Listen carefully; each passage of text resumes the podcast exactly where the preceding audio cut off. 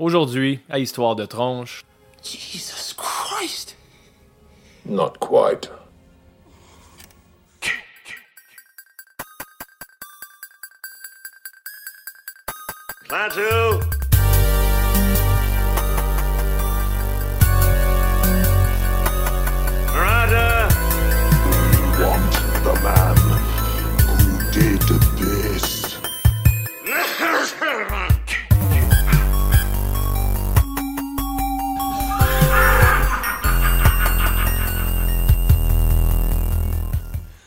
Bonjour tout le monde, bienvenue au 77e épisode d'Histoire de tronche, un podcast où on parle de lutte, de jeux vidéo et de films d'horreur.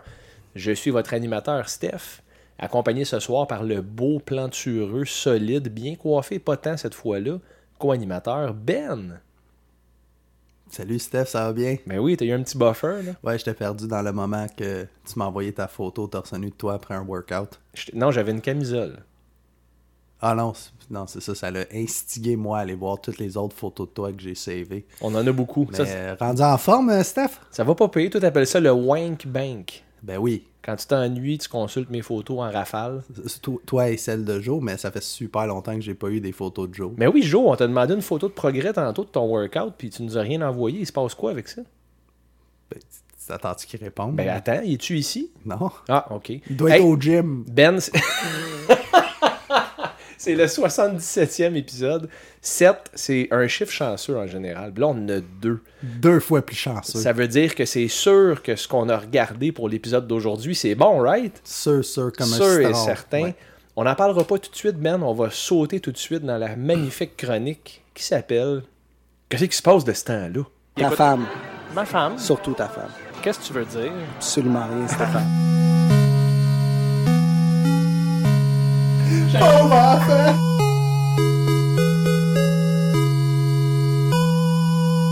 Steph, tu veux-tu un miroir te regarder en même temps que tu t'écoutes parler? Là? Mon cher Stéphane, C'est à mon tour. d'écouter ma chronique Chronique de d'amour. la semaine. Ah.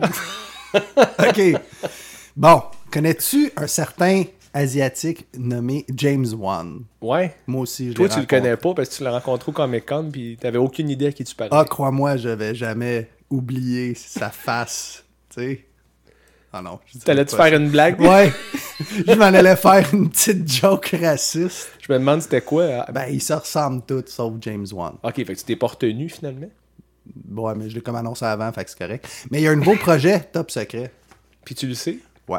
Ouais, ça doit pas, Ben oui, ça doit pas être si secret que ça. ben oui, euh, dans, dans son Messenger, je suis comme identifié comme asshole who ignored me. Ah, ok. Fait que euh, il m'a envoyé le nom de son projet. Ben en fait, le titre, ça va s'appeler Malignant. Malignant. Ça se dit mal, ça. Ouais, Malignant. Malignant. Malignant. Malignant. Malignant. Ah, Malignant, c'est ça. Puis, veut, veut pas, j'espère qu'il retourne à ses racines des films qu'il faisait avant. Je trouve que Annabelle n'a assez, là. Comme il y a le nouveau qui est au bientôt plus au cinéma, même. Comes Home, Annabelle Coming Home. ouais. Ah, J'ai pas trippé c'est Annabelle. Mais l'affaire, c'est qu'il est producteur maintenant. Je pense pas que c'est lui qui est assis dans la chaise du directeur. Ben, je pense que c'est son projet secret à lui, là. Je pense qu'il va le réaliser. Tu parles de Malignant. Moi, je parle des. Annabelle. Les, Ouais, les derniers. Annabelle, c'est pas lui, là. Il produit. Il produit. C'est plus simple d'engager du monde puis les faire travailler à ta place que faire la job. Ben, il y a beaucoup de franchises d'horreur que c'est de même où est-ce que les, les créateurs originaux ils vont vraiment milk la franchise pour avoir assez de budget pour faire un Malignant. Ah, Justement, de quoi ça parle? J'imagine que tu allais embarquer là-dedans. Ben, euh, en fait, il n'y a aucun détail Ok. du tout. Donc, c'est top secret. C'est super top secret. Même, euh, il a révélé récemment le titre. là. Mais il y a une date de sortie, 14 août 2020. OK. Fait que j'ai bien hâte de voir. Toi, tu penses c'est quoi avec un titre comme Malignant? Ben, écoute, si c'est dans l'univers de James Wan, est-ce que tu canon ces films, premièrement? Est-ce que ce qui se passe dans Insidious, S'ils dans. Annabelle? Ouais, non, mais si ça se passe C'est dans supposé le main. d'être un univers. OK. Supposé. Ben, d'abord, ça peut pas être grand-chose d'autre qu'un film de possession ou de. Ouais, j'avoue. Ça va être probablement... Je veux un autre Insidious. Ouais, mais ça, ça va être dur à topper. Ouais. C'était vraiment bon, bon. Insidious. Ça avait un bon 80s feel, film d'horreur. Ça faisait peur pour vrai. Ça Ben, faisait- c'était... Plus stressant. Ouais. J'embarquais plus. La trame sonore, la trame sonore Ouais. dans Insidious. Les sons, le, le visage rouge dans, dans la fenêtre. Fait que, euh, allez James, euh, je sais que tu nous écoutes. euh, bonne chance avec ton projet Top Secret. On essayer- est là, on, on te pousse dans le dos. Je te promets que je le bâcherai pas. Et un autre film, que ça, c'est sorti longtemps à Cannes, le 19 mai 2019. Non, s'appelle- films en canne, c'est pas bien bon. Là. Ouais, c'est des conserves. Hein? Pas pire, J'ai hein? même plus le goût de poursuivre. T'as volé le show avec celle-là. OK. Parce que le nom du film, c'est Spam? Oui. OK. Puis c'est l'histoire de, de, de vaches. Des qui blagues de conserve, les auditeurs. On parle de canage. Ça va pas bien. Tout ça, c'est à cause du film qu'on a vu. On va en parler tantôt, là, mais notre folie, là, ça justifie par le 1h37, que on dirait que ça faisait 7 ans que j'étais devant ta TV. 7. Oh, 77. tu vois? 7. 7, 7, 7. C'est... Ok, bon. Lighthouse. Oui. C'est un film de Robert Egger, le réalisateur de The Witch. Est-ce que tu as vu The, The Oui, j'ai Witch? vu The Witch. T'as-tu aimé The Witch? Correct. C'était très atmosphérique. C'est un Ouais. film d'horreur plus psychologique. Et puis, euh, en fait, euh, il y a un nouveau, nouveau film. Il, va- il est sorti le 18 octobre euh, ici. Parce qu'à Cannes, comme il présente, là, il se fait lancer des fleurs. Puis il fait Ah, je suis donc un génie du cinéma. Après ça, il sort pour faire de l'argent. puis euh, c'est starring le supposément prochain Batman, Robert Pattinson et Willem Dafoe. Fait que j'aime pas beaucoup Robert Pattinson, mais j'ai regardé la bande-annonce, puis. Hey, il a vieilli. Hmm. Il est pas éternel finalement. Non. Puis il est rendu avec du poil en face. Il a doit être moins maigre aussi. là. Ouais, ben il a, il a mangé. Là. Je pense qu'il a eu le droit après Twilight. Il a dit c'est correct, tu peux recommencer Mais à manger. en même temps, t'aimes pas Robert Pattinson à cause de Twilight, mais tu Ouais. donnes-tu une chance à l'acteur quand même? Parce qu'il va Oui, quand oui. même incarner Batman, puis... Non, Batman, je- on verra. Il va avoir bien de la misère, là, mais. Les gens disaient ça de Joaquin Phoenix avec euh, Joker aussi. Hein? Il y avait une, une réticence. pas par un moi. Moi non plus. il semble parce que- son visage, il, il est parfait. Là. Ah, puis- c'est un acteur de performance, là, aussi. Ouais, il est très euh, Stanislavis, là. C'est genre, je deviens le personnage pendant le temps du tournage, puis il va être tout le temps fou, puis... Ah, je euh, connaissais pas ce terme-là. Ben, c'est un, euh, un professeur de, de- d'art dramatique, là, Stanislav. Puis lui, c'est OK, ben, si t'es un tueur en série, il faut que tu vives comme un tueur en série, que tu penses comme un tueur en série.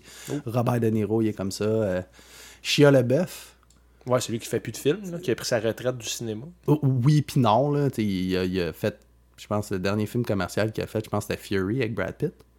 Puis euh, dans ce film-là, il, il a comme une dent en or, puis une, cicatrice dans, le visage.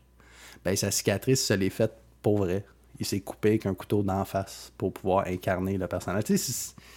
Ça fait des bonnes performances, mais tu peux aussi, euh, mettons, baigner dans ton personnage trop longtemps puis virer Ben, soit ça ou baigner dans ton sang, puis que le film floppe en plus, puis t'as une coupeur dans la face. C'est ça. Pour le restant de tes jours. La- Les effets spéciaux sont pas assez bons, quoi. Je sais pas, c'est qu'il est tellement dans son, son personnage que ça a l'air que ça joue avec ta tête. Là, ils disent que Heath Ledger, c'est un peu ça qui, qui est arrivé. Ouais, ça a Euh, bien fini, ça. Il y a Joaquin Phoenix aussi euh, pour le Joker. Euh, Il y a beaucoup de- de- d'acteurs qui sont comme très respectés à Hollywood, que c'est ça leur méthode de travail. Des Methodist actors. Ouais. Puis ça a l'air que tu peux pas leur parler pendant le tournage parce que, exemple, Robert De Niro n'existe pas, là. C'est, c'est genre le, le mafieux. Jack Nicholson aussi, il faisait ça. Ouais. C'est curieux, hein? Tout du monde qui ont de l'air sain. Ouais. ça a l'air bien. Comme Jack Torrance, là, dans Shining, là, ça va super bien. Exact. On va y revenir à ça. Je suis content, j'ai hâte t'en parles, man. Cabin Fever, euh, le film, un peu.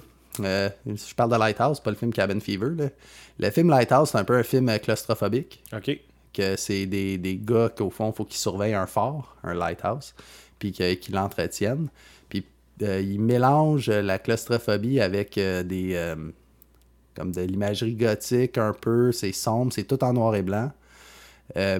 Il inclut aussi des, des- de la folklore, des légendes, puis des mythes de marins.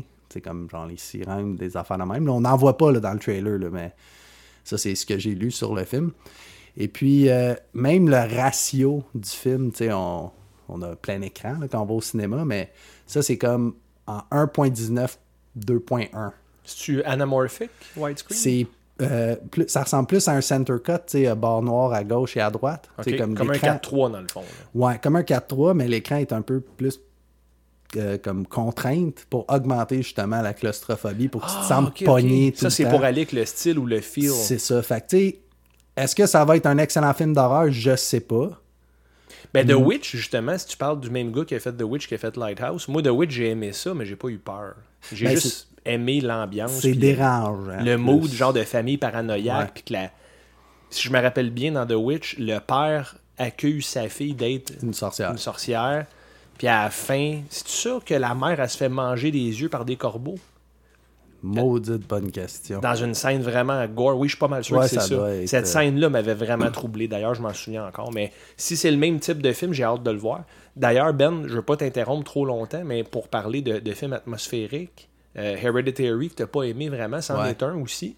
Et Midsommar, apparemment que c'en est un. Je l'ai pas vu encore, mais il est disponible en streaming maintenant. Oui. Je je l'ai pas regardé encore. On devrait le regarder ensemble. Ben pourquoi pas? Caro, elle attend qu'on regarde ça aussi. Pas Ben. toi, le film. OK. Parfait. je te laisse continuer, Ben, excuse-moi. Donc, le film, euh, il est déjà sorti. Vous pouvez aller le voir au cinéma si jamais ça vous intéresse de voir quelque chose de, je dirais, euh, pas pour péter de la boue, mais plus artistique comme film d'horreur. Ça, ça a vraiment l'air plus d'un exercice de style, un peu, à cause c'est noir et blanc, claustrophobique, des lieux clos. Mais ça peut être très bon, comme le film... euh, Comment ça Pon- Ponty, Pontypool. Pontypool. Tu sais, que ça se passe dans une pièce, c'est super bon. là. Dans une station de radio. Exact. Ouais. Et un remake. Je veux faire un petit shout-out à mon, euh, mon fellow tronche euh, ami Bobby Poitras. Le gagnant de la carte cadeau de 50 Ben oui. Il m'a envoyé euh, deux screenshots cette semaine. Il y en avait un, c'était Black Christmas de 1978. 74. 74. J'étais proche. Que, excellent film, canadien, très bon. Qu'on a couvert dans les archives d'histoire de tronche en passant. C'est notre nouveaux- film de Noël. Oui. Puis c'est le premier film avant 1980 qu'on a visionné ensemble. C'est vrai. Ouais. Le premier, ouais. Après ça, on en regardé d'autres. Mais euh, il m'a envoyé une autre photo d'un film qui s'appelle Black Christmas, Mhm. qui va sortir le 13 décembre 2019. Ouais. Une production euh, de Blumhouse. Mhm. Et de Jordan Peele. Ouais, je le sais, il me l'a envoyé moi aussi. Ben justement, quand il m'a envoyé ça, j'ai dit euh, je te conseille le premier. Euh, juste à juger de la pochette de l'autre, euh, je resterai avec l'original. Il dit ah, euh, il est pas sorti encore. Je sais pas. Moi, je vois la pochette, puis ils ont zéro de l'air des victimes, les filles. Ils sont toutes armées, sa pochette. Ils ont des, des, des- je sais pas moi, des cannes de Noël, puis des, des glaçons là, pour se défendre, là, je sais pas trop. Puis euh, ça l'air louche. Tu sais, je pense qu'il y a Matthew Modine dedans, euh, qui est comme, il semble d'être le chef d'une société secrète d'école. Fait que c'est pas juste un fou dans la maison, là. ça a l'air d'être plusieurs fous qui courent dans le campus, puis ça va être comme des filles qui s'arment puis qui se défendent contre les méchants hommes qui veulent les tuer. Oh boy. Fait que Ça va être un film de Black Exploitation encore, puis de Black Power, puis... euh, Parce que moi, la première affaire que j'ai dit à Bobby quand il m'a envoyé le screenshot, je lui ai dit ah, Jordan Peele, il a vu le mot black dans Black Christmas, puis il a sauté sur la propriété. Moi, Jordan Peele, à date, il est 1 en 2, ce qui est pas mauvais. Ouais. Parce que Us, on a, au 52e épisode d'Histoire de Tronche, on en a parlé, on a vraiment pas aimé ça. nope. On a bien aimé Get Out, par exemple. Oui, Fait que là, il y a, en tout cas, tant qu'à moi, tu devrais pas toucher à quelque chose comme iconique, comme Black Christmas. Ben, c'est très dur, mais honnêtement, je pense. C'est des idées préconçues, c'est ça, j'ai des préjugés. Moi, je pense qu'ils vont se planter solide parce que c'est zéro, zéro, zéro comme l'original. Ouais. Du tout. là. Il aurait dû appeler ça d'autre chose. C'est Le- quoi? Le problème de créer autant de personnages forts dans un film, c'est que t'enlèves l'étrange inquiétude que t'es supposé d'avoir. T'es pas stressé, tu sais qu'il est capable de se défendre. Ok, peut-être la fille humoristique va mourir, tu sais, mais tu t'attaches pas, tu tandis que quand c'est des filles plus vulnérables, t'as plus le goût en tant que spectateur qu'elle s'en sorte, tu puis tu sais pas comment qu'elle va s'en sortir, tandis que là, tout le monde est armé jusqu'aux dents puis qui casse des gueules, fait que t'es bas. Ça, c'est juste la pochette, right? Là, il n'y a pas de. Ah, J'ai regardé le- la bande-annonce aussi, là. Ah, il y a une bande-annonce de ouais, disponible? puis, puis Oh. ils se battent, puis ils donnent des coups, puis ouais, c'est ça. On verra bien. Ouais. On verra, c'est peut-être bon. C'est moyennement pas excitant. Fait que Bobby, t'as un devoir. Écoute euh, Black Christmas le 13 décembre, puis tu m'en donneras des nouvelles. Ouais, ça va nous envoyer. ça va nous enlever une tasse. ça, ça va me sauver deux heures et demie de ma vie. Euh, un autre film d'un réalisateur, un grand réalisateur que tu connais très bien, Stéphane, Ah, Guillermo del Toro, oui. euh, qui a fait des grands films comme euh, Le labyrinthe de-. Oui! Avec. C'est quoi le nom? le nom C'est quoi le gars qui a fait Mandy, là? Panos Cosmatos? Andy, Ouais. Mais non, c'est euh, Nicolas Cage. Oui, ça c'est l'acteur, mais le réalisateur c'est Panos Cosmatos, Ah oui, c'est ça. Ben, il, qui a joué dans Panos Labyrinthos il collaborait avec en- Guillermo del Toro. qu'il y a plein d'informations fausses dans ce qu'on dit. Mais, Donc écoutez ça, Histoire de tronche, pour toutes vos informations actuelles. ben, Guillermo del Toro, il fait un film qui s'appelle Antlers. Ça va sortir juste l'année prochaine. C'était avec Kerry Russell, je sais pas si tu connais. Euh, une petite frisée qui joue à la télévision euh, Felicity. Oh boy. Elle a joué aussi dans The Americans, une série, et plus euh, actrice télé. Euh, mais là, elle prend un rôle au cinéma en tant que la mère d'un petit gars, que de ce que j'ai vu et lu, semble chasser des petits animaux pour nourrir une créature qui habite dans une pièce sombre de sa maison. Quand même cool. Le concept est cool. Ça n'a pas de l'air cute. Tu sais, comme tu peux dire, c'est ah, hop, là, il va y avoir un petit bunny rose qui va sortir, puis ah, merci de m'avoir nourri, t'es mon meilleur ami. Ça a fuck all l'air de ça, là. ça a l'air vraiment que la créature, une fois qu'elle est assez forte, ben, elle commence à foutre la marde. Puis ça a l'air d'une créature quand même humanoïde. Fait que, Ah oui, euh, avec un panache, parce que ça s'appelle Antlers. Probablement. J'ai pas vu la créature. euh, aussi, je me suis pas attardé à regarder la bande-annonce au complet parce que souvent, ils gâchent un peu trop le film. Là. Ouais. Donc, euh, en 2020, Antlers, prochain film de Guillermo del Toro. Et aussi, ah ouais, ça, je vais le garder pour la fin parce que c'est vraiment niaiseux. OK. Tu connais Doctor Sleep? Oui, je connais Ben. Sleep. oui. Euh, Shining. Il y a un film euh, qui est sorti euh, avec un certain Stanley Kubrick Ouais, avec Jack 79, Nicholson. là, quelque chose de même. 80. Puis euh, 35 ans plus tard, euh, Stephen King a sorti un livre qui s'appelait Doctor Sleep, que au fond c'est l'histoire de Danny, le petit gars dans The Shining, qui est rendu adulte, puis que il- évidemment il a des visions, puis il commence à avoir des problèmes avec une genre de secte louche qui se nourrissent de enfants qui ont le même don que Danny. Ça a l'air vraiment fucké. J'espère que c'est bon. La bonne annonce, ça soit je vais être franc avec toi, Ben, j'ai eu, euh, j'étais agréablement surpris. Oui, moi aussi. J'ai dit, ah, ça pourrait être bon, mais en même temps, c'est une bande-annonce, ça peut être les meilleurs shots qui sont dedans. Le réalisateur, c'est Mike Flanagan. On a déjà parlé, euh, le gars qui fait House. euh, non, me House on Haunted Hill. Haunting of Hill House. Ah, si, j'ai fait la, la Ouais, même erreur que t'as faite, que je t'ai corrigé. Je m'en allais faire cette erreur-là. T'as juste dit mon erreur. Arrête de te tromper, Stéphane. Oui. Comme on a dit, c'est avec Ewan McGregor. Et ça sort quand même bientôt le 8 novembre. Ça, ça m'attire vraiment beaucoup. Ça a l'air que les critiques du livre sont très bonnes.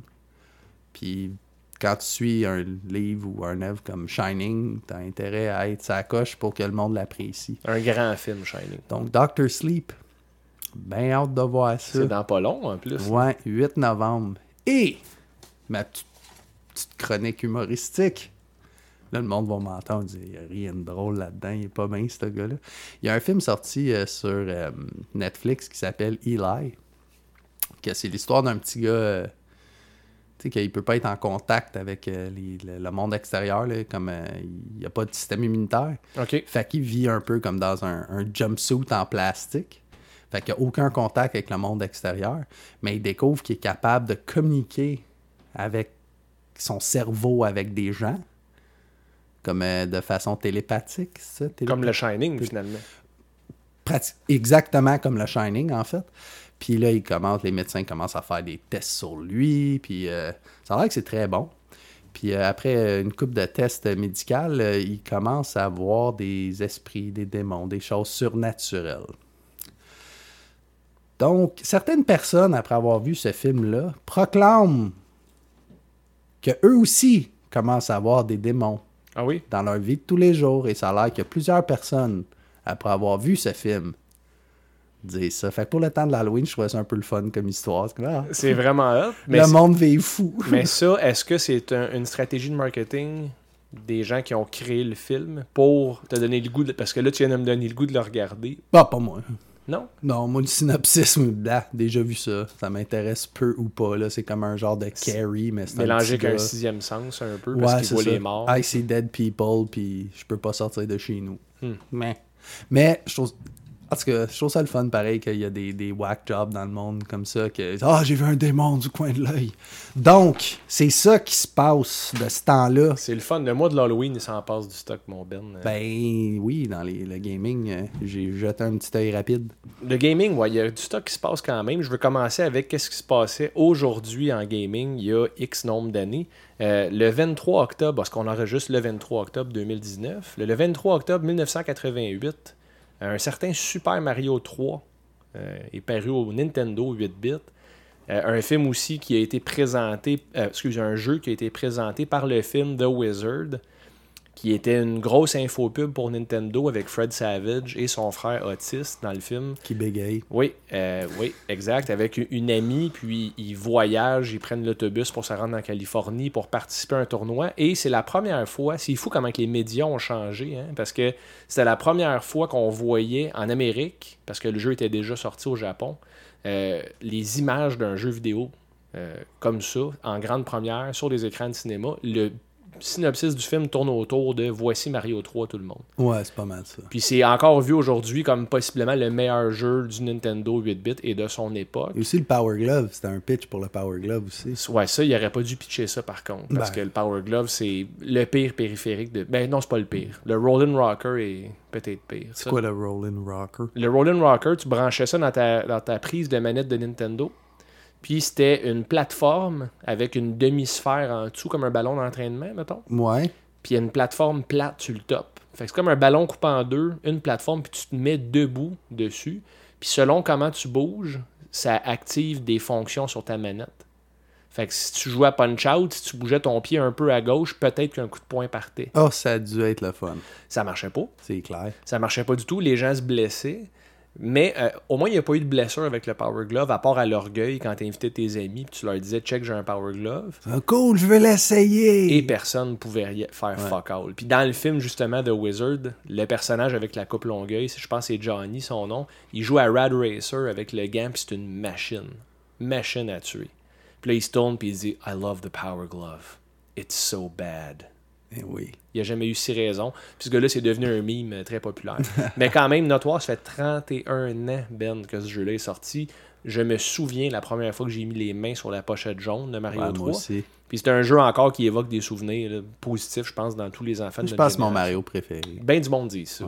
Ouais. Moi, mon préféré, point de vue émotionnel, c'est Mario 2, étrangement. Ah ouais, moi aussi Mario 2. Ouais, vrai, c'est j'ai pas le meilleur jeu, par contre. Le meilleur jeu, à mon avis, c'est Super Mario World Ouais. au. Super Nintendo. Mais en tout cas, tout un cas à défendre là-dessus. Puis, euh, un peu moins important ou intéressant, mais quand même notoire, le 23 octobre 2002, Tony Hawk's Pro Skater 4. Ouh. Ouais, c'est le studio, par exemple, qui ont produit ça. Ils ont, ils ont, euh, fini par produire la, la franchise Spider-Man euh, au PS3, OK. qui était un killer app dans le temps, puis un, ex- un exclusif. Euh, C'était Neversoft. Puis, c'est quand même un bon jeu, Tony Hawk 4. Ça l'a arrêté d'être bon à partir de là, par contre. Ouais. Ça commence à se gâter. Ça s'est gâté beaucoup, puis c'est devenu plus un cash grab. Ils ont fait un. Tony Hawk Online aussi. Euh, c'est Tony, Hawk's, euh, ouais, Tony Hawk's Pro Skater 5, qui Ah. est un flop que tu peux même plus jouer maintenant. Même si tu as acheté le jeu à plein prix, il fonctionne plus parce que les serveurs sont shut down. Puis ça, c'est un jeu que tu sautais dans le 5, tu, tu faisais des tricks, mettons, tu faisais un ollie ou whatever, puis tu passais à travers les murs, puis ton bonhomme, il se mettait à, avoir une crise d'épilepsie à l'écran. Très bon jeu, je te le conseille. Ben, tu peux plus jouer, tu peux Ah. plus jouer, mais je te le conseille quand même. Euh, puis, en termes de gaming aussi, euh, ça fait depuis le mois de septembre, depuis le début septembre, là, que c'est confirmé, mais le TurboGrafx 16 sort une mini version de leur console. Pourquoi? C'est une console euh, qui a quand même touché beaucoup de gens, ça. Banks. Bank's Adventure, qui était le killer app de la console. Euh, euh, Il y avait Legendary Axe aussi, qui est un Ouais. super bon platformer. Euh, ça a bien vieilli, ces Après jeux. ça, j'en connais plus. Il n'y en a pas beaucoup. Mais c'est NEC qui faisait cette console-là. Là, c'est Konami maintenant qui ont les droits sur la plateforme. Il va y avoir quand même beaucoup de jeux dessus. là, une, une quarantaine déjà qui sont annoncés. Puis Bank's Adventure en fait partie, mais je peux en nommer une Ben, couple. j'espère. Euh, Alien Crush, ouais. qui est un jeu de pinball. Euh, Caro, c'est pas une gamer très, mettons, euh, très aguerrie, on va dire de même. Elle aime ça, mais sans plus. Elle tripe sur Alien Crush. On a essayé plein de jeux de pinball sur mon Raspberry Pi, puis elle revient toujours à celle-là.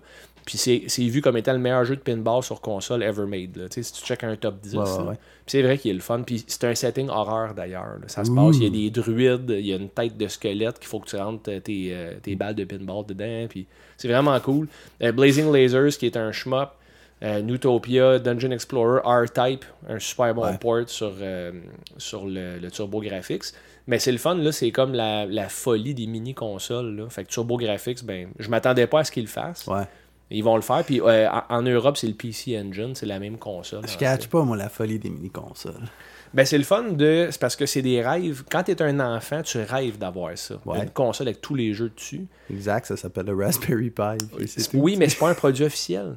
C'est ça la différence. Ouais. Puis, tu sais, moi, je défends beaucoup le Raspberry Pi parce que, à quelque part, c'est de l'émulation. Les, les- les consoles que Nintendo nous ont vendues, là, le mini euh, NES que j'ai et le mini SNES des que j'ai, c'est des émulateurs Ouais. pareils, mais c'est un produit officiel. Puis quand tu collectionnes, puis tu as une valeur sentimentale, ben c'est correct. Tu sais, je les ai achetés, même s'ils j- jouent jamais avec. Ouais, ben, c'est ta tablette. C'est ça, entre autres. Euh, il va y avoir le, le Neo Geo Arcade aussi qui font la même chose. Neo Geo, ça c'était euh, un board d'arcade dans une console de maison qui coûtait une fucking Ouais. fortune. Les jeux étaient 300$ piastres chaque. Mais c'était. des- Virtua Fighter qui était là-dessus? Non, Non? ça c'était sur le, le Dreamcast, Virtua Fighter 2, ouais. ouais. Euh, mais sur le euh, Neo Geo, dans le fond, tu avais des ports de jeux de combat, des ports, beaucoup, beaucoup de jeux de combat, les Samurai Showdown. C'est ça, Samurai Showdown. Ouais, les King of Fighters, ben, ça sortait tout sur le Neo Geo parce que c'était des conversions parfaites de l'arcade. Puis c'est spécial, je pense pas que ça va marcher celle-là. C'est pas une mini console, c'est une manette d'arcade dans lequel le board d'émulation est intégré dedans. Fait que tu as un, un fil HDMI qui sort d'une manette branchée dans la TV direct, OK. puis tes jeux vont être built-in la manette. Mais le problème, c'est que si t'as des jeux de combat, t'as juste une manette. fait que c'est quoi le point? Tu vas pas jouer contre l'ordi à Samurai Showdown pendant des mois. Tu vas jouer deux, trois fois, tu vas l'éteindre, je pense. Ouais. Fait que faut faire que t'achètes deux consoles. Tu j'ai de la misère à concevoir le... comment ils vont faire de l'argent Ben, il, doit avoir, il doit avoir un workaround. là. Ils vont, ils vont sortir de quoi pour contrer ça. là? Parce que si, si c'est majoritairement des fighters, tu Ben, tu joues Des fighters, c'est fait pour jouer en, en ben oui, gang. Là, avec du monde, des humains, tu joues pas contre le robot, euh, le robot, l'ordi. Le robot. Ben, c'est le robot. T'as raison. AI. J'appelais ça un robot quand j'étais. Cool, je suis comme Euh, un enfant. Il va peut-être avoir une prise USB dans Ouais. pour faire un genre d'add-on de manette universelle. On le sait pas encore, mais ils ont- sont très tight-lipped à date. Il n'y a pas de liste de jeux de sortie ou quoi que ce soit. Puis je peux dire aussi pour les mini-consoles, je vais rapper là-dessus. euh, la mini Genesis qui est sortie le mois dernier, à date, ça n'a pas l'air à pogner tant que ça. J'étais allé chez Walmart, il y en a des boîtes et des boîtes empilées, puis ils, ils bougent pas sur les tablettes Ouais. jusqu'à maintenant, c'était la folie totale pour Nintendo, Super Nintendo. Ça te prenait un coupon au Walmart, faire la file d'attente pour aller en chercher un. OK. Je l'ai fait. D'ailleurs, Ok. j'étais allé à l'ouverture, puis je l'ai eu, mais il n'y en avait plus. Puis là, le Genesis, ben, ils sont- il s'empile puis il ramasse la poussière, ses tablettes. Peut-être le monde sont moins nostalgiques du Genesis. Ils ont peut-être des meilleurs souvenirs d'enfance avec le Nintendo, puis c'est plus ado qui tripait Genesis. sais. Écoute, si le Yog écoute en ce moment, il va être choqué après toi parce que je pense que le Genesis avait 50% du marché dans ce temps-là, euh, même plus Euh, à une certaine période. Fait que c'est sûr qu'il y en a des gens qui sont Ben, c'est le marché qui parle. Ouais, mais je pense que le problème, Ben, il vient de At Games. At Games, c'est une compagnie que Sega avait mandaté pour faire des mini-consoles, mais c'était c'était des bootlegs. Ouais. Les jeux étaient vraiment mal euh, ça On a déjà parlé de ça, je pense. Ouais. que- ouais. Fait que là, le- mettons quelqu'un, un, un connaisseur, il va le savoir que c'est la, la vraie Genesis maintenant, mais quelqu'un qui passe au Walmart va dire Bon, mais pourquoi que celle-là est 100$? Puis l'autre était 40. L'autre est ouais. 40$, puis il y a plus de jeux dessus. Ouais, mais l'émulation est pas bonne. Ouais, c'est ça. Fait que d'après moi, c'est ça qui fausse la note un peu. Ah, peut-être. Je pense que ça doit être un truc de nostalgie quand même. là. Il doit Probablement. comme quand t'as des jeunes enfants, ben, t'es plus porté à y donner un Nintendo parce que les jeux ils étaient beaucoup plus euh, Ouais, c'est vrai. entry level, mettons. Si un Genesis, ben, tu sais, ABA, c'est ABB, euh, tout le monde connaît le code. là. Ouais. Tu peux facilement avoir accès à de la bonne violence. là. Ouais. Mais on verra bien. Tu sais, Je souhaite quand même que ça pogne parce que ce serait cool pour Sega, justement. Ouais, mais ils en ont vendu beaucoup, ça, ça va bien relativement, mais c'est pas la folie comme. Ouais. euh, je, pense à le passé que le. Ben, le temps des fêtes s'en vient. C'est vrai. On verra bien. Ouais. Puis d'ailleurs, petite console encore maintenant que j'y pense, c'était pas dans ma chronique, mais le PlayStation Classic, Ouais. qu'on a parlé l'année Mhm. dernière ensemble, Euh, il est rendu 30$ piastres Ouais. canadien, flambant neuf chez Walmart. Même affaire, l'inventaire bouge pas pendant tout. Euh, ça, c'est eux, ils ont raté. Ça, c'est un flop. Ouais, mais le problème de, de ça, c'est le, le- le 3D. Le, le jeune 3D, ça vieillit pas bien. C'est la pire génération pour maintenant. c'est- Ouais. Si tu compares ça à un PlayStation 2, 3, tu peux avoir un PlayStation 3 pour une fraction du prix puis d'avoir des graphiques déjà vraiment beaux. Ouais. Tandis que le PlayStation 1, tu regardes les graphiques, comment ils ont vieilli avec le temps, puis c'est- pas débile. Tandis Non. que des jeux 2D en pixel art, ben ça reste cool forever. Ben, puis en plus, oui, puis parce que c'est un peu intemporel, c'est de l'art. Ben, c'est ça, c'est le art style. Si t'aimes le art style, tu vas l'aimer pour toujours. Si tu l'aimes pas, t'aimeras pas ça. Non, tout. exact. Les, les deux plus gros problèmes avec le PlayStation classique, c'est qu'ils ont mis les émulateurs, euh, pas les émulateurs, mais les ROM, les jeux, euh, version PAL, version européenne. Fait qu'ils ont des problèmes de latence importants quand ils sont joués ici.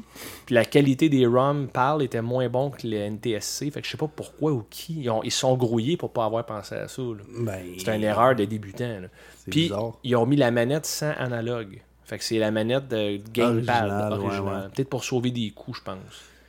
Mais ça risque que ça Il passe le vieux stock. Ouais, mais tu sais, jouer à Metal Gear Solid Ouais. avec une manette analogue, euh, ça va bien. Mais avec un D-pad, c'est c'est ordinaire. ben, t'es limité dans tes mouvements diagonales. un peu plus. Ça fonctionne, mais c'est moins efficace. Fait que, parenthèse fermée maintenant sur les petites consoles, ou les mini-consoles, dis-je.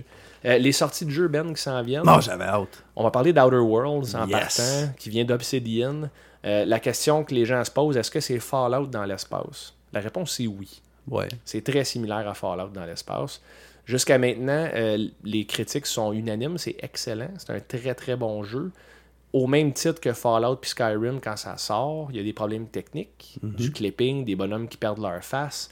Euh, mais bon, ça c'est des détails pour moi, on s'en crisse. Le jeu il va patcher puis il va s'améliorer avec le temps.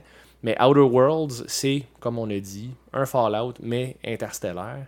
Les décors, les planètes, c'est envoûtant, ben raide. Ben, J'ai- Obsidian sont derrière Fallout. Exactement, ouais. C'est eux qui ont parti les premiers Fallout. Ils ont été achetés par Bethesda. Puis là, Bethesda a vraiment fait skyrocketer euh, Fallout.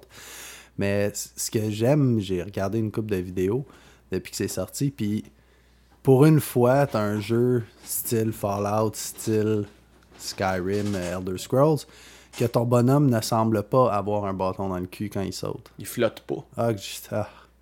Je sais pas ce qu'ils font, euh, Bethesda, là, mais il faut vraiment qu'ils investissent dans l'animation de leurs personnages. Pas les ragdoll effects. Ra- Ragdoll effects, c'est- facile. Tu ça à ton modèle. La minute qu'il n'y a plus de vie, il tombe comme une guinée. Puis là, ben, ça a l'air réaliste.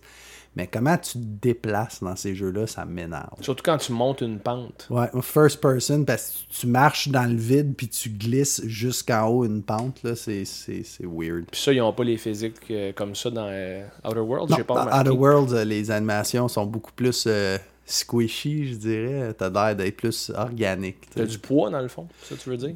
Ben, je sais pas comment le décrire. Les animations sont meilleures. Ok. Fin de ma parenthèse. Ben non, c'est correct. Euh, c'est à ça qu'à sert la chronique pour qu'on discute de ce qui se passe. Euh, WWE 2K20, j'en ai parlé. Ouais. Euh, c'est un fiasco. Ah oui? Total. oui? parce que le problème, c'est que le, le développeur de ça, c'était Hughes. Pendant presque 20 ans, c'est eux qui ont développé les- le engine pour 2K, entre autres, pour tout ce qui était WWE. Puis ils ont quitté. Ils ont quitté Oh, le navire. En oh. fait, je sais pas s'ils ont été remerciés par WWE ou s'ils ont décidé eux-mêmes de tourner la page parce que les dernières années, ça commen- ils commençaient à se faire critiquer beaucoup pour le même Chris d'engine avec des, des couches de cosmétiques ajoutées par-dessus, mais rien de novateur. Ben, c'est ça que c'est, les, les jeux 2K. Ouais, mais malheureusement, parce que les, les jeux de lutte avant, il y avait un gros bond d'évolution d'un à l'autre. Si on pense à NW, euh, WCW NWO World Tour, ok, au 64, qui était le premier au 64 qu'on a joué en crise. Mm-hmm. Après ça, il y a eu Revenge. Le gap entre les deux est énorme. Il y avait mais- WrestleMania aussi. après là. ça, WWF a ramassé le contrat avec Aki. Là, c'est devenu WrestleMania 2000 qui était fucking bon. a joué. Ah! Et après ça, No Mercy, Ouais. qui est le meilleur jeu de lutte de Débile. tous les temps. Mais il y avait un esti de, de- un gros- une grosse évolution. Mhm. Au niveau du engine, c'était amélioré tout le temps. tu. C'était plus responsive, c'était plus tight, tu pouvais vraiment créer les matchs que tu voulais. Exact. Parce qu'on va s'entendre, t'as deux façons de jouer à un, un jeu de lutte, là, tu peux. Ah, je vais battre mon compétiteur ou tu t'entends avec la personne avec qui tu te bats de faire un match cool. Ouais. Tu sais, comme la lutte, on s'est c'est arrangé. Fait que tu peux faire que ton combat contre ton ami est arrangé puis faire de quoi d'intéressant pour les autres amis qui ont pas les manettes dans les mains puis qui regardent le match. Puis j'ai comme l'impression que c'est un peu ça, plus ça qu'on faisait nous autres. Ah, Ouais, ok, ouais, là, ok, va te On placer. appelait là. ça les matchs réalistes. Ouais, on fait un match réaliste. Ah, Ah, c'était ouais. cool, man. C'était vraiment En tout cas, c'est plus le cas maintenant. C'est- C'est bien fait quand même dans l'ensemble, mais là, c'est Visual Concepts qui a le contrat.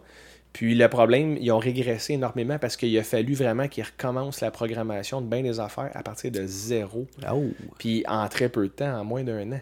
Fait que tu bâtis un nouveau engine en moins d'un an, c'est sûr que tu te fais ramasser pour la première Ah, année. C'est ça, c'est si vous êtes des fans de, de la franchise 2K, skippez cette année, je Ouais, pense. skipper cette année, je vous le recommande de ne pas toucher à ça. Les cheveux, on dirait des graphiques de PlayStation 2. Carrément, là. C'est même pas. Ah ouais. Ouais, c'est même pas dérisoire quand je dis ça, Ben. là. La qualité est dégueulasse. Dégueulasse. Un jeu qui s'en vient bientôt, qui est pas dégueulasse aux yeux des fans, moi je ne pas là-dessus. Call of Duty Modern Warfare. Ouais. Euh, j'ai vu le trailer du jeu rapidement, puis du gameplay, puis écoute, les graphiques, man, on est rendu là, là, Ben. là. Ça- Oh, ouais, c'est c'est complètement fou. ça n'a juste plus de bon sens. Euh, Il y a un remake de Medieval, qui est un Oh jeu. oui, avec le squelette. Ouais, un squelette, euh, pas de mâchoire. Ouais. Un jeu vraiment cool, un jeu d'aventure qui a été un peu oublié avec les années. Je suis content qu'il ra- il ramène ce personnage-là avec des graphiques du jour au PS4. Euh, je pense que c'est exclusif au PS4 en plus. Euh, sur la Switch, il va y avoir Luigi's Mansion 3, qui est un jeu de Ghostbusters que j'ai jamais compris pourquoi les gens aimaient ça. C'est plate en tabarnak. Mais ça, c'est mon avis. Et Ben, euh, il y a deux affaires là, qui sont près de mon cœur. Un en particulier, mais je vais commencer avec celui qui est commun à nous deux Star Wars Jedi Fallen Ah Order. ouais. Euh, à date, les impressions sont excellentes. Le jeu n'est pas sorti encore, c'était en novembre 2019. Mais euh, à- jusqu'à maintenant, apparemment, c'est beaucoup plus deep que les gens s'attendaient. C'est Ben, beaucoup mieux. moins sur rail. J'avais vraiment peur que ça soit juste un autre Force Unleashed mélangé avec X13 puis euh, Ben, et mélangé avec Battlefront, avec des astis de loot box, des microtransactions. Puis ça, ça ouais. inquiétait beaucoup les gens parce que EA euh, sont under fire depuis un bout. Là, Ils ont fait chier ils le font monde. plus jamais ça. Mais là, ils l'ont dit sur un show floor il y a quelques semaines. On vous garantit qu'il n'y a pas de loot box ou de loot crate ou rien, de Ça aurait- microtransactions. Ça aurait été difficile à justifier dans un jeu single player. Ben, c'est que Très, là, très ils ont la chance de se reprendre hier, puis moi, j'ai espoir. Jusqu'à maintenant, ce que j'entends, c'est bon. Et celui qui est le plus important pour moi, et je vais fermer ma chronique avec ça, Shenmue 3. Euh, ça, c'est un projet par Yu Suzuki qui est sorti au Dreamcast, le 1, euh, qui était un chef-d'œuvre qui a coûté, je me souviens plus combien de millions, mais c'était le jeu le plus dispendieux à produire de l'histoire dans ce temps-là, et c'était un flop commercial. Ça a été un des seuls jeux que j'aimais te regarder jouer. Ben, c'était-tu Sans beau? vouloir jouer, tu sais, comme habituellement, tu, tu vas chez un ami, il joue à un jeu, ok, c'est à mon tour, moi, je m'installais sur ton lit, toi tu restais dans ta chaise, puis tu cognais sur des portes que personne n'ouvrait? Ouais. Perhaps they're out. Mais Perhaps écoute, they're out. tu regardes Shenmue 1, encore maintenant, c'est encore beau. Ça Ouais. tient. Puis ça, c'est un jeu de l'époque, ça fait 20 ans, là. c'est un jeu de l'époque 3D, jeune 3D, qui est excellent, mais les valeurs de production étaient tellement élevées, euh, puis ça a été un flop commercial parce qu'ils n'ont pas rentré dans leur argent du tout. Ils ont sorti Shenmue 2 par la suite euh, au Xbox, parce que Sega euh, est mort très rapidement avec Ouais. le Dreamcast. Euh, ils ont perdu de l'argent également. Et là, euh, c'est supposé être un three-part. T'as le- la première, deuxième partie qui a sorti. La troisième a été mise à la tablette puis cancellée parce qu'ils ont trop perdu d'argent. Mais il y a eu un programme Kickstarter qui a démarré il y a une couple d'années. Puis ils ont presque doublé leur objectif.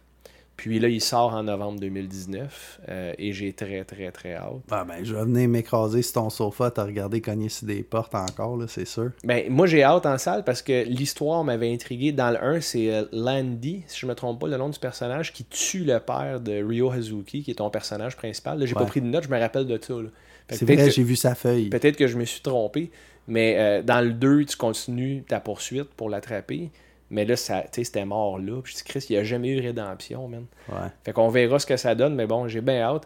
Euh, ben, on va passer la parole euh, à nos grands chums chez Rétro Montréal. Après ça, on revient pour malheureusement parler d'un esti de film de marque. Heureusement. Salut, c'est Steph d'Histoire de Tronche. Le rétro gaming et les tronches, c'est fait pour aller ensemble. Que votre console préférée soit le Atari 2600, le Nintendo NES, le Sega Genesis ou même la GameCube, nos amis chez Rétro Montréal sont la référence. Rétro Montréal, c'est la seule vraie boutique dédiée à la vente de jeux vidéo usagés à Montréal. C'est terminé les revendeurs malhonnêtes qui chargent un prix de fou pour des jeux et consoles rétro en état lamentable. Que vous cherchez des accessoires, des jeux ou des consoles complètes en boîte, les spécialistes chez Rétro Montréal connaissent leur stock, prennent soin de leurs marchandises et vendent au meilleur prix sur le marché.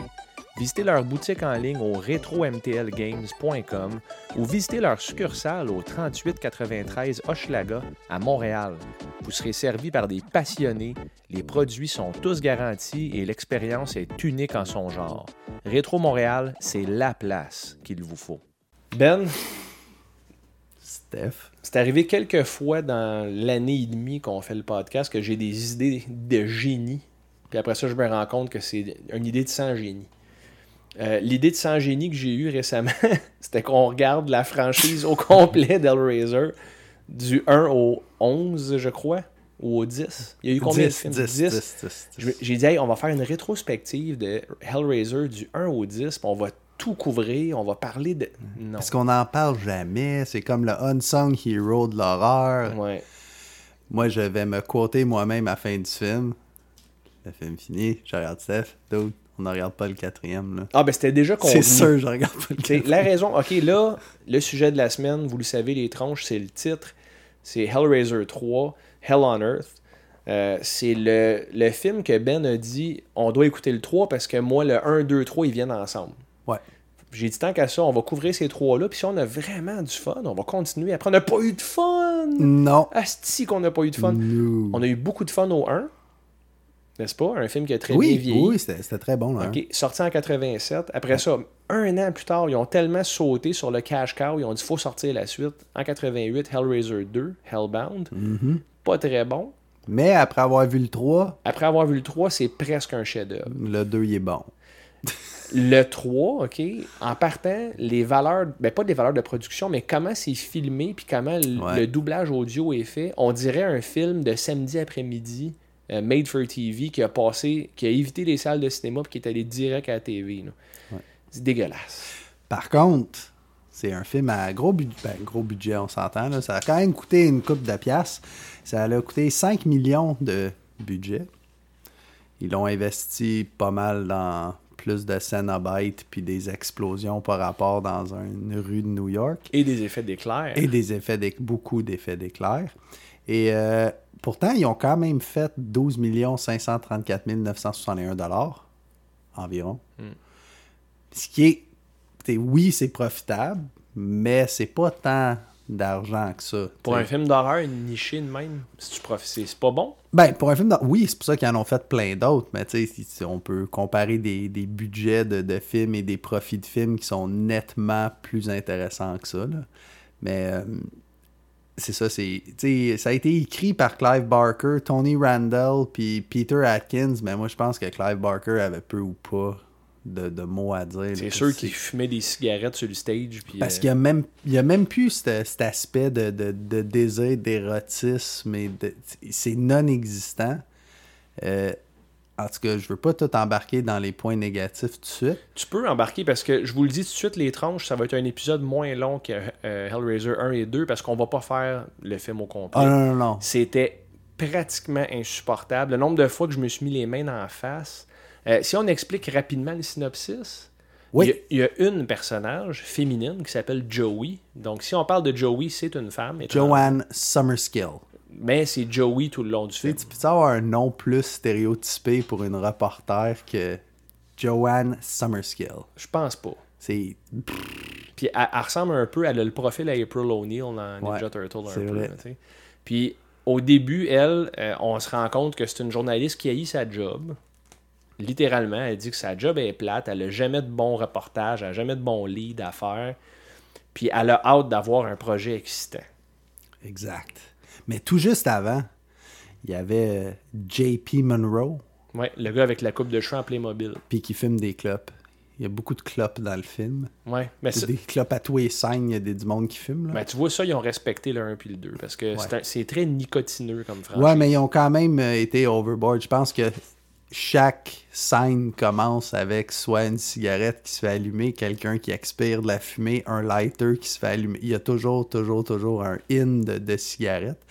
Mais pour venir euh, à juste avant que April O'Neil chiale sa carrière, JP Monroe, euh, il rentre en plein milieu de la nuit dans un, un, un vernissage, là, un- pas un musée, là, comment t'appelles ça? Une Un- galerie d'art. une galerie d'art, exactement.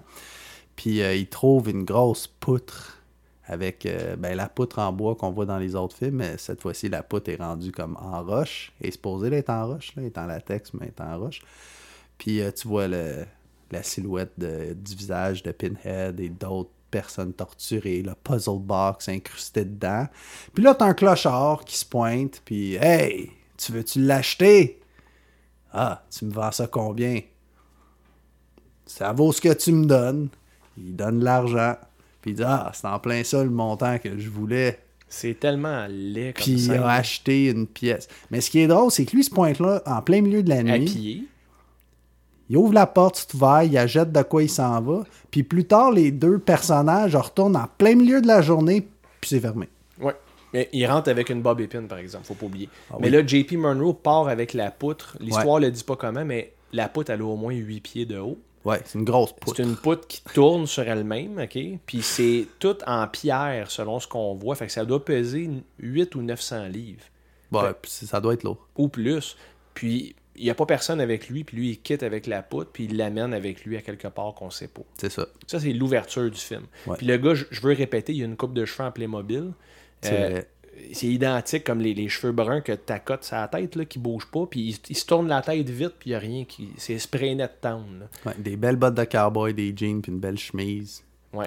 C'est très hey, nice. Il faut le dire, Ben, hein? 90, c'était en 92. Ouais. L'écart de style entre 88 et 92, on dirait que c'est deux univers complètement différents. Ouais, ben il voulait, je pense que à cette se époque-là, détacher, on ouais. voulait, on fait ça mieux, euh, on est plus cool dans les années 90, comme on a pensé dans les années 2000, comme on a passé dans les années 2010, comme on pense en ce moment. Là. Je te dis, dans 20 ans, on va se regarder, on va, c'est qu'on était là avec nos barbes puis nos cheveux coupés? Je sais pas ça. Ouais, ouais. Ouais. Ouais, je suis pas mal sûr. Ben, la, ouais. la mode, c'est ça, c'est. Tu vas montrer des photos de toi quand t'étais jeune à tes enfants, ils vont faire Bah, t'étais bien laid, c'était bien laid comment t'es habillé, puis eux vont faire de même avec leurs enfants, puis ils auraient pris un hologramme. Ouais, mais on est tellement beau, Ben. Ouais, je sais. T'as-tu vu notre photo de profil sur la page Facebook d'Histoire de Tronche? Ouais, Wow! ben oui. Ben, va être à la mode tout le temps, Mais j'ai pas remarqué qu'est-ce qu'on a de l'air parce que mes yeux sont surjoués. T'es en camisole en plus. En plus, Ouais. avec ses guns. Mais euh, le problème, le gros problème du film, je pense que c'est qu'il n'y a aucun personnage, un, qui évolue, deux, que tu t'attaches. Il y a vraiment des, des gros problèmes dans le scénario. là. Le, le personnage principal de. de, de je Joey. dis tout le temps April O'Neil. Depuis que tu as dit April O'Neil, j'ai juste. Tu vois comme- juste ça. April O'Neil dans ma tête. Avec la toune. Puis. euh, Avec la toune, une chance. j'ai avec la toune, ouais. Puis, euh, au fond, elle, on s'attache pas. On sait même pas exactement, précisément, c'est quoi qu'elle veut. C'est quoi qu'elle veut? Une Ben, histoire? Parce non, mais qu'elle elle, arrête ce qu'elle de- veut, c'est une, histoire. Elle, elle me fait penser à Bill Murray dans euh, Groundhog Day. Tu sais, Bill Murray, à quel point il est blasé de sa job, Ouais. il fait des jokes hors caméra, puis il sac, puis il dit qu'il haït ce qu'il fait. Elle a beaucoup ce vibe-là au début. Puis après euh, qu'elle quitte la scène de son reportage, elle dit c'est un rap, puis là, c'est, je sais Ouais. pas trop, elle, elle est désillusionnée de sa job. Elle se ramasse dans le couloir d'un hôpital. Puis il y a une civière qui passe à côté d'elle avec des médecins qui courent. Puis là, il y a des chaînes qui sont euh, fixées au corps sur la civière. Puis le gars, il est pas mort. Il crie, puis il agonise, puis il y a du sang partout. puis pourquoi qu'elle est là? tu sais? Pourquoi qu'elle s'est ramassée dans l'hôpital? On comprend pas trop. Ça arrive. La transition des scènes, là, c'est comme. Ça passe du jour à la nuit instantané. Il n'y a rien qui se passe entre les deux. Puis le gars, il est clairement une victime des Cénobites. On reconnaît, toi et moi, Ben, euh, d'où ça vient. Des grands connaisseurs. Ouais, mais ils sont supposés être bannis en enfer. Qui les a libérés à ce moment-là? Ben, euh, c'est sa, sa petite euh, amie, là, Terry, Ouais. qui explique justement qu'il a volé de JP Mo- Monroe. Il a volé un, le- un cube. On se demande de quoi il parle. Est-ce Ah, que ben, c'est le fameux puzzle On se demande bien de quoi qu'il parle. tu sais, Mais honnêtement, ça part mal parce que le personnage principal déclare sa motivation I want a good story. Je veux avoir une bonne histoire.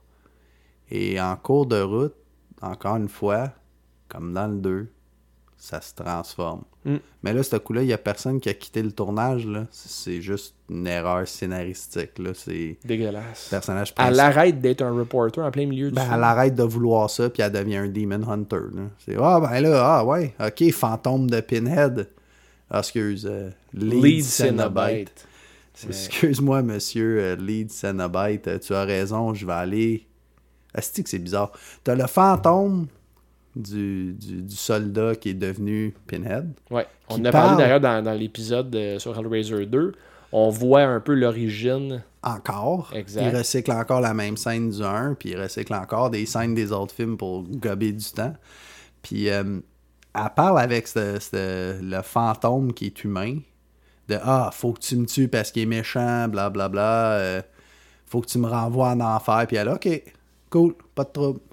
Moi, j'hallucine que je passe au travers ma, ma porte patio, puis euh, je suis rendu à la Première Guerre mondiale, il y a des cadavres partout, il y a un fantôme qui me parle, il me dit faut que je renvoie lui. Encore là, elle a jamais vu le Pinhead encore là. Elle, elle se fait donner toute cette information-là, puis ben, OK. Ouais. Oui, parce qu'on on vit une partie de ses motivations à travers ses cauchemars euh, Joey. Elle fait des cauchemars, elle voit un homme se faire tirer euh, en pleine. C'est en première ou en deuxième guerre mondiale, on le sait pas. Là. Euh, non, c'est au Vietnam. Au Vietnam, ouais, ça, c'est. euh, elle fait référence à son père. euh, C'est ça. Elle voit mort. son père qui se fait tuer, mais elle est née. sa mère était enceinte d'elle, puis son père était déjà mort. C'est C'est ce, qu'elle explique plus, plus tard dans le film. Mais elle sait que c'est son père parce que c'est un rêve, puis bon. Tout se peut dans les rêves. Tu demanderas à M. Kruger, d'ailleurs. Oh. Hein? Quand euh, elle rêve à ça, elle se réveille toujours en hurlant la nuit, puis elle a des visions de son père tout le temps. Puis là, ça donne que euh, Elliot Spencer, qui est le vrai nom de qui devient Pinhead éventuellement, il est dans la même guerre que son père, dans le même bataillon. Non. Dans le rêve, il est là, en tout cas. Il est dans le background, mais c'est ça switch à la deuxième guerre, à la première guerre mondiale. C'est ça qui est comment Ah, mélangeant parce que t'as des soldats avec l'uniforme du Vietnam puis des M16. Après ça, on retourne en Première Guerre mondiale avec les uniformes de la Première Guerre mondiale, puis l'armement qu'il y avait à cette époque-là. Puis là, il donne sa mission. Elle, se réveille. Ah, mon Dieu, quel mauvais rêve. Je dois poursuivre mon histoire parce qu'encore à ce moment-là, elle veut comme venir à bout de sa motivation, comme sa raison d'être. Donc, elle veut trouver la témoin qui était avec le gars euh, éviscéré. euh, Ah, t'as même pas dit ça. Le gars qui passe sa civière dans le sous-sol puis qui s'en va, finalement, il explose. Ouais. Mais pas en jus puis en sang bien fait. Là. Il explose comme s'il avait fait une tête en terre cuite puis ils ont juste foutu des pétards à mèche dedans. Littéralement, ça explose en fragments puis il n'y a pas de rouge, il n'y a pas de sang. C'est vraiment pas bien fait.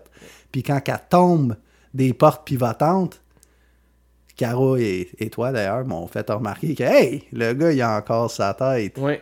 Hey, poche là. Puis c'est à chier en plus cette scène-là parce que tu vois le cadavre du gars avec des chaînes suspendues dans les airs puis il y a des éclairs bleus comme thème. Ah, les belles éclairs. bleus. Ça n'a pas évolué entre 87 et 92, hein? C'est pas, plus, pas non, plus beau. Non, non, c'est plus dans, en 2012 qu'on a commencé à savoir comment faire des éclairs. Ouais, mais toi, Ben, là, t'es dans Ouais. un hôpital, OK? Ouais. Au hasard, la nuit, parce que tu cherches de quoi de plus intéressant à faire que ta job. OK? euh, in- ingénieur en sonorisation. Exactement. Bon, mettons, là, tu cherches de quoi de plus cool. Là, tu croises quelqu'un qui a des chaînes qui tiennent dans le vide, qui a des éclairs bleus qui sortent des chaînes devant toi à l'hôpital, Ouais. puis là, sa tête éclate. Mhm. Tu tu t'en vas à l'asile, là. Ben non. Tu rentres instantané à l'asile, on te met une chemise de force, on te crisse des pilules dans Je la m'en vais gueule. chez nous, je me couche, je fais un cauchemar. À ton, tu rêves à ton père. Puis le lendemain, je me réveille, puis comme je dois poursuivre cette quête de, de trouver qu'est-ce qui s'est passé, donc je dois trouver la personne qui était avec lui. Ouais. Ah, là, c'est malade. Mais tu vois, ce qu'on vient de dire, Ben, là, ce que tu viens de dire là, c'est exactement ça, le synopsis du Oh, oui, film. c'est ça. Elle retourne chez elle après avoir vu un gars éclater de façon mythique, puis elle rêve à son père, puis là, elle veut trouver la fille qui accompagnait le gars qui a explosé Ouais, de elle façon veut mythique. vraiment savoir c'est quoi. Fait que là, elle s'en va à une place qui s'appelle le Boiler Room. Oh, C'est le nom j'ai du jamais bar. entendu ça. Non, tu penses-tu que c'était inspiré un peu de Nightmare à quelque part? ou- Qu'est-ce qu'il y a? Ben, je suis en train de boire de l'eau puis tu me poses une question. Je vais toujours faire ça maintenant. Mauvais timing. Bois plus d'eau. Ok, j'en bois plus. Jamais. Mais, je, je sais pas. C'est une référence à. Je, je sais pas. Peut-être. Peut-être Clive, il a fait Ah, Tu vois, moi aussi, je peux avoir une franchise avec plein de films. Oups. Ouais. C'est- Mais- ouais. Malheureusement, il aurait dû arrêter ça. Il y a la passe du Boiler Room puis tout ça, là, hein, mais on va sauter un petit peu. Là. Ce que moi j'ai trouvé drôle, c'est qu'elle trouve finalement cette fille. Elle l'invite chez eux. Puis la fille, elle dit Ah, c'était quoi ton mauvais rêve? Puis elle commence à y compter sa vie privée. euh, Ouais. C'est la, la journaliste qui se fait interviewer par la, la, la fille clocharde, je sais pas si- Qui se tient au bar, au qui boiler se room. tient au bar, au Boiler En Room. fait, cette fille-là, c'était la blonde du gars qui a éclaté. Ouais. Joey le retrouve, se met ami avec elle, l'invite chez elle. Non, Joey a déjà sorti avec elle. De Jo- ce que j'ai pu comprendre. Non, mais Joey, c'est la fille, Ben. Ah ouais, c'est JP. JP, ouais, Ah, Monroe. les noms sont Pire film, pire film. Euh, Joey, qui est la fille, qui est la journaliste, se met ami avec Terry, qui est la blonde du gars qui a explosé, ok? Check ça, là. C'est compliqué. Elle l'invite chez elle parce qu'elle veut comprendre qu'est-ce qui est arrivé. Parce que là, elle dit là, j'en ai une bonne histoire, je dois savoir ce qui est arrivé. Terry vient chez elle, elle est troublée, elle dit qu'elle a pas de logement, elle fait pas de rêve. Ça, ça va nulle part en passant. Elle dit Oh moi, ouais, je suis pas moi, je fais plus de de rêve depuis des années, je fais juste voir du noir quand je dors. Puis finalement, Joey, elle dit Tu peux rester chez moi un peu, là, puis on va aller au fond de tout ça, mais je veux trouver qu'est-ce Ouais. qui est arrivé. Puis Terry, ben, c'est la blonde, imagine-toi donc, également, parce Ben qu'on oui. a eu plusieurs chums en même temps, vu que c'est une traînée, C'est une petite hoe. de JP Monroe, qui est le gars qui a acheté la poutre au début du film. Oups, il y a des liens qui se tissent, mon Ben.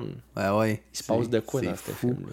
Et dans son appartement, JP Monroe réalise qu'il y a un trou dans sa magnifique poutre. Fait qu'au fond, il vide la poutre. C'est vraiment juste. La terre cuite, là, comme tu as dit. C'est fait avec du papier journal puis de la colle. Alors évidemment, tu vois un trou. Tu sais, N'importe quel gars normal ne fout pas son manhood dedans, mais met sa main et se fait croquer par un rat. Le sang tombe sur la poutre et là, un effet, un effet que j'ai pas trippé du tout. T'aimes pas ça, les éclairs bleus surnaturels? Ah mon dieu, le- On dirait les effets de Ghostbusters 1.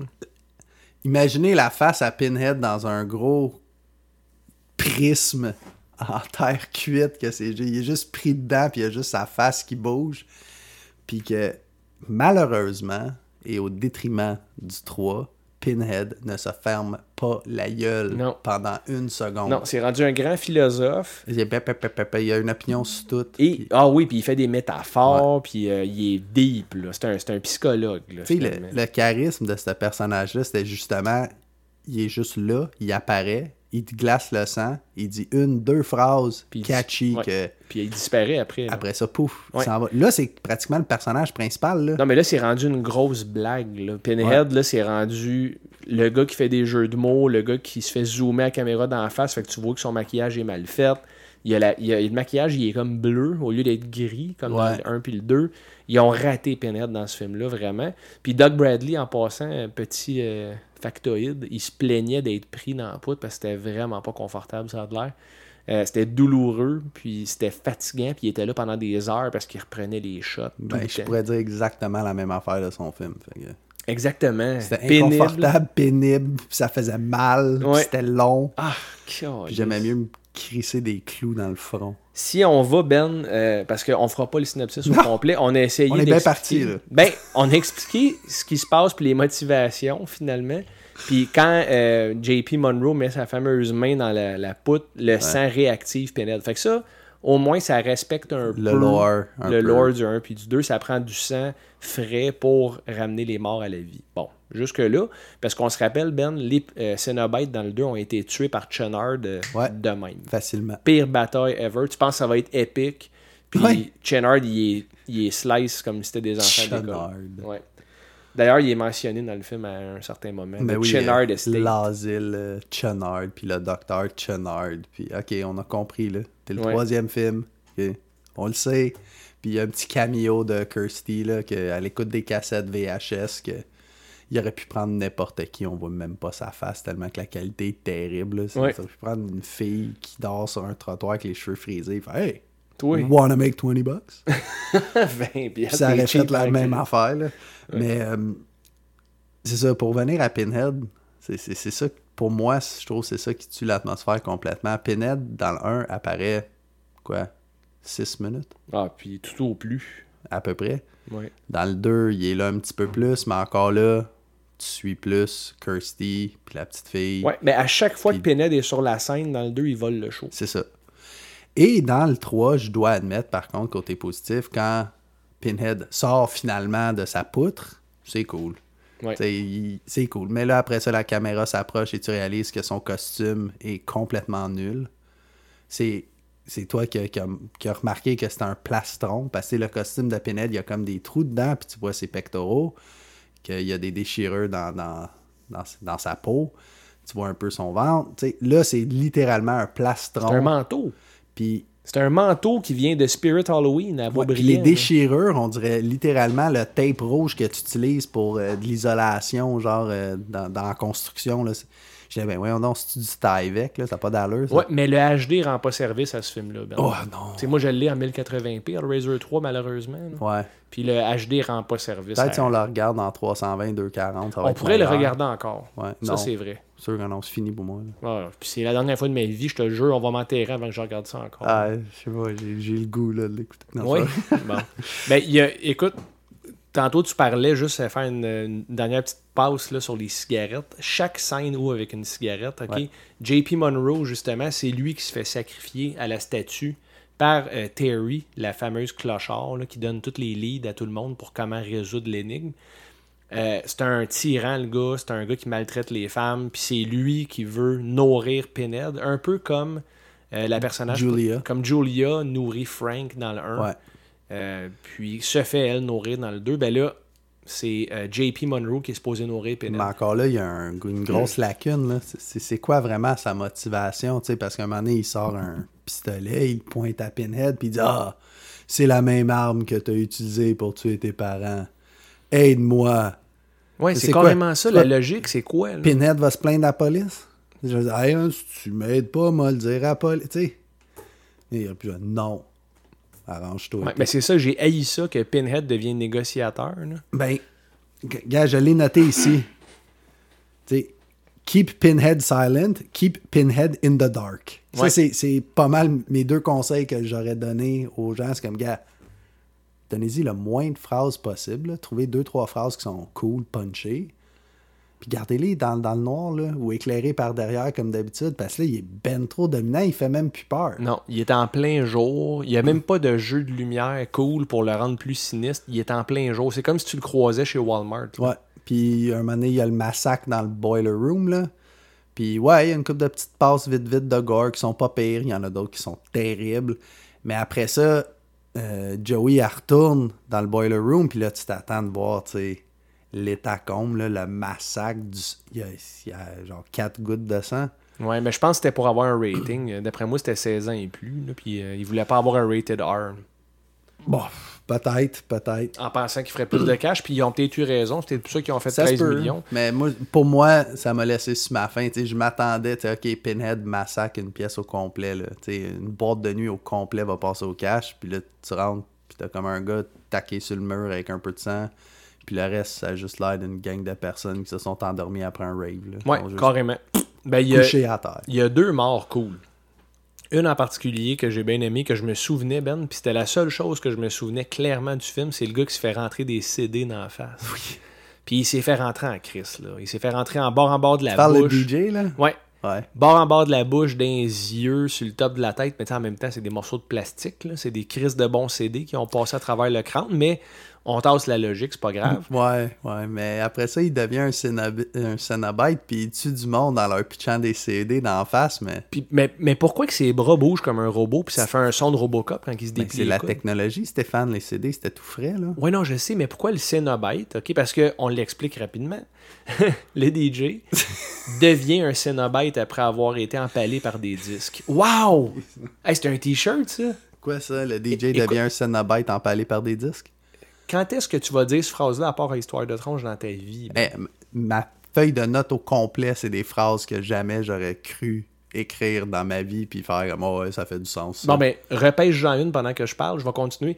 Il devient un Cenobite, puis là, il est euh, il est encrusté de CD. Il y en a dans la gueule, sa tête, puis il est habillé en cuir. Fait que là, c'est un BDSM de disques. Puis là, il lance des disques aux passants, aux policiers, puis il tue tout le monde. Puis il y a un autre Cenobite euh, qui est le caméraman Ouais. de, euh, de Joey, qu'on n'a pas vu beaucoup dans le film. Il a une moustache en U, Il ressemble à Davy Crockett, de Vraiment. chapeau. vraiment beaucoup. Ouais. Lui, il a une caméra euh, incrustée dans la tête, puis son look est cool. Les Cenobites sont cool. Esthétiquement, ils sont cool. C'est juste que ils apparaissent et ils disparaissent tellement rapidement dans le film. Ils ont comme aucune tension. Non. C'est Ah, regarde, ton ami caméraman est maintenant un Cenobite. Ah, Ouais, se sauve tu, en courant. tu vois même pas sa mort, tu sais qu'il s'est fait couper la tête. Ben, tu le vois, puis là, il revient en Cenobite. euh, JP Monroe qui revient en Cenobite avec euh, des pistons des dans la tête. pistons dans la tête. euh, Terry qui revient en Cenobite avec une cigarette dans la gorge puis des crochets dans la face. Ah oui, puis elle, sa façon de tuer les gens, c'est de les brûler avec sa cigarette Ouais. pour vrai. Ça va être long. Pour vrai. Il y a le, le- le barman qui devient un Cenobite Ouais. aussi. Lui, il a un shaker à drink, à martini, mais rempli d'essence. Puis là, quand tu reçois un peu du drink, ça gueule, tu brûles parce qu'il te lance du feu après. Ouais, il crache du feu. Ouais.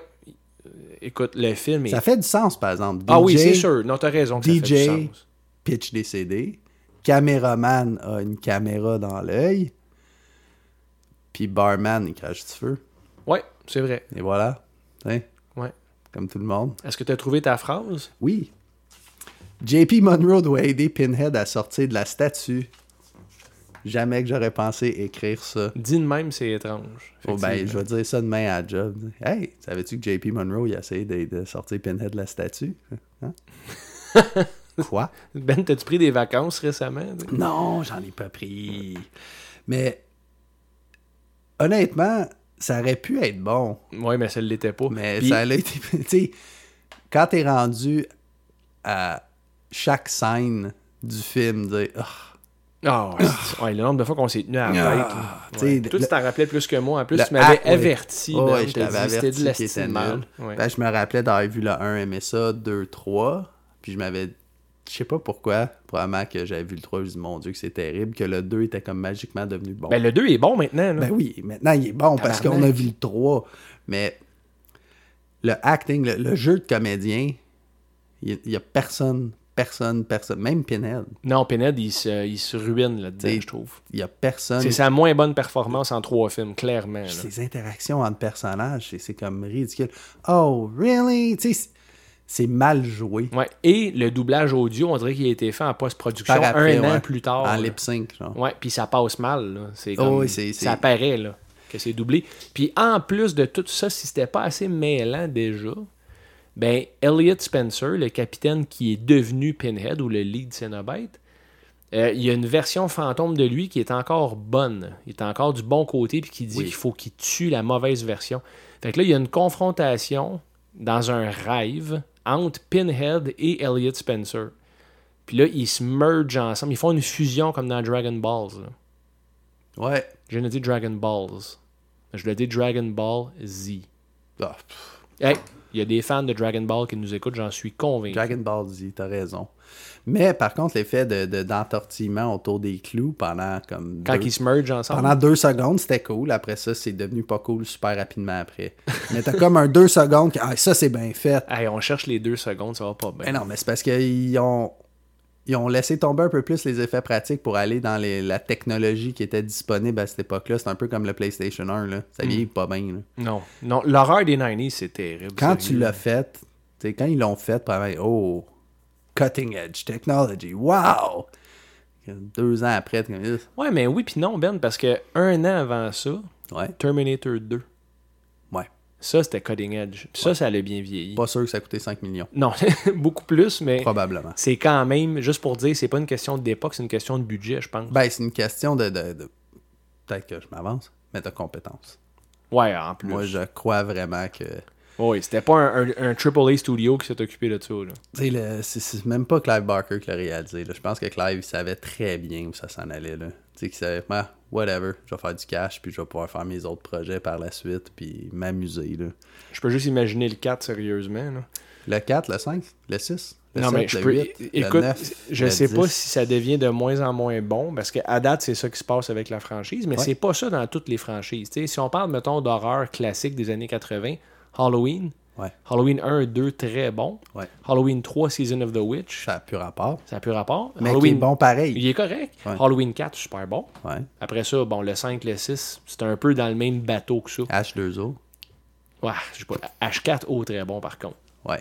Euh, maintenant, si on prend Freddy sans bégayer, euh, Freddy 1, chef-d'œuvre. Le meilleur. Freddy 2, mon préféré. Ouais. Freddy 3, selon certains, aussi bon que le 1. Ah, ouais, le 3, il... 1 puis 3, c'est mes deux préférés. Le 4, très écoutable. Freddy est drôle, ok, on s'entend, c'est pas un film d'horreur, mais bon, tu sais, juste pour dire, ça devient pas nécessairement atroce de film Ah, mais film. Hellraiser 3, c'est un film d'horreur? Ben, ça a l'air que oui. Ouais, c'est vrai. C'est vrai qu'il y a encore du gore. Il y a encore du gore. Mais il n'y a aucune atmosphère. Rien. Aucune. non, Aucune, la aucune. musique a jamais rapport. La musique est bonne, par contre. Ça n'a Oui, pas mais- rapport avec le film, mais la musique est bonne. T'as raison, mais la- elle est bonne, mais elle est hors contexte dans les scènes. Ouais. Elle fit pas avec ce qui se passe. Ça a l'air que c'est... euh, Quand que- le rat mord JP Monroe, Ouais. là, il y a genre une toune avec 40 membres d'un orchestre qui partent avec du- de la contrebasse puis du cello puis tout. T'es tabarnak, c'est un rat qui a mordu à la main, là, pour garder ça pour Pinhead, me semble, non? Ben, il s'en venait, Pinhead.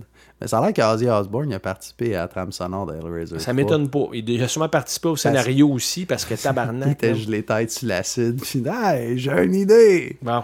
Est-ce que tu as autre chose à rajouter, Ben, sur Hellraiser, à part qu'on rappe ça et on n'en parle plus jamais? Euh, ouais.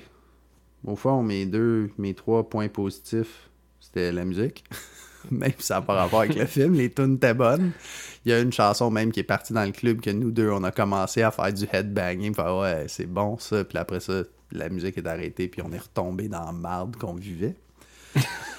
Euh, Pinhead, quand il apparaît, je trouve ça cool. La première fois. Quand il est éclairé par en arrière, c'est tout le temps cool. Quand il y a la grosse lumière blanche en de lui, puis c'est juste sa silhouette, ben, un, on voit pas son costume. Deux, on voit pas son maquillage poche. On voit juste une silhouette. Je trouve ça cool. Puis euh, j'ai écrit scène de 1 et 2. Je me rappelle plus ce que ça veut dire, ça. C'est des scènes du 1 et 2 qu'on revoit Ah oui, c'est ça. C'est ça. Ce Le que t'as post. aimé, c'est les scènes des Les autres. scènes des autres films. Ouais. Fait que moi, ouais, moi, je après ça, euh, j'ai plus rien à dire sur Moi, Hellraiser point 3. positif, je serais d'accord avec toi surtout. Il y en a un peut-être que tu n'as pas mentionné qui est correct. Euh, quand euh, Pinhead rentre dans l'église puis il confronte un prêtre, Ouais. Euh, c'est un peu cheesy, mais quand il enlève les clous de son crâne, c'est cool. Il y a comme des verres attachés après, puis il se les plante dans la main comme s'il était Jésus crucifié. Ouais, mais tout de suite après, c'est ça qui est comme moi j'ai trouvé comme mal fait un peu. C'est t'as Pinhead éclairé super bien, Hmm. qui se place en position de crucifix, tu sais, euh, c'est comme. Hey, fermez des lumières, là, comme mettez de l'atmosphère. La, la photographie du film est terrible. Ah, c'est vrai. Ah! On n'a pas parlé de. C'est dans le dernier rant que je veux faire. Vas-y. Euh, euh, pas Kirsty, euh, Joey. Joey, elle se sauve du boiler room, elle court dans, dans la rue, puis là, ça commence à exploser de partout. Là. Les, les caps de, de, de, de- les manholes, là, Les égouts. Les égouts, ça explose. Il y a du feu, il y a des fils électriques qui tombent dans de l'eau. Elle se fait pourchasser par une flaque d'eau. Ça, ça arrive pour vrai, là. C'est comme, what the Ben, fuck? en passant les tranches, Ben, il niaise pas. Il y a une flaque d'eau qui court après Ouais, euh, Joey, comme euh, le vent court après Mark Wahlberg dans le film The Happening exact. de M. Night Shyamalan. Mais pour moi, c'est ce film-là qui me donne le goût de me tuer. Lequel? Hellraiser 3, man. Oui, il y a plein de films qui me donnent le goût Dans de me tuer. Happening, c'est ça qui arrive, là. Il y a du vent, puis là, le monde, il commence à se tuer, là. Ouais, c'est ça. C'est ça. Ben, écoute, c'était probablement Hellraiser 3, là. C'était l'inspiration, peut-être. Exact. Fait que les troncs, j'espère que vous êtes inspirés, vous allez rester avec nous. On vous promet de pas trop faire de review de films poche comme on vient de le faire, mais on a fait notre devoir. Euh, on n'a pas de recommandations cette semaine. On va reprendre le format régulier à partir du 79e épisode. Oh. Euh, je dois annoncer, Ben, en primeur, tu n'étais pas au courant, mais le 78e épi- épisode la semaine prochaine, euh, avec Joe, on va couvrir Halloween Havoc 1998, Ouh. euh, qui est vu comme étant un des pires pay-per-view de tous les temps. Moi, je suis là, ouh! Ouais, ben, le, le main event, c'est Hulk Hogan contre euh, Ultimate Warrior, mais en 98. Ouais. Puis c'est vu comme un des pires matchs de tous les temps. En fait, c'est pas le main event, c'est le co-main event. Parce que le main event, c'est DDP contre Goldberg. Et ce match-là se fait couper en plein milieu parce qu'ils ont manqué de temps à sa diffusion. C'était cœur, hein. Ouais, en tout cas, euh, Joe et moi, on va couvrir ça au 78e. Il aurait Et dû faire DDP contre Hogan. C'est arrivé. C'est arrivé. Et au 79e, c'est ce que je voulais dire. Tantôt, je pense que je me suis trompé dans mes chiffres. Euh, toi et moi, on reprend le format normal. On va se recommander jeu ou film. Puis on va avoir les sujets variés pour la semaine. Donc, je suis content qu'on ait fini, Ben. Ouais, parce que je suis vraiment plus capable, Hellraiser. Devoir terminer. Puis on a assez vu de pénètre. Les tronches, à bientôt. Bye tout le monde.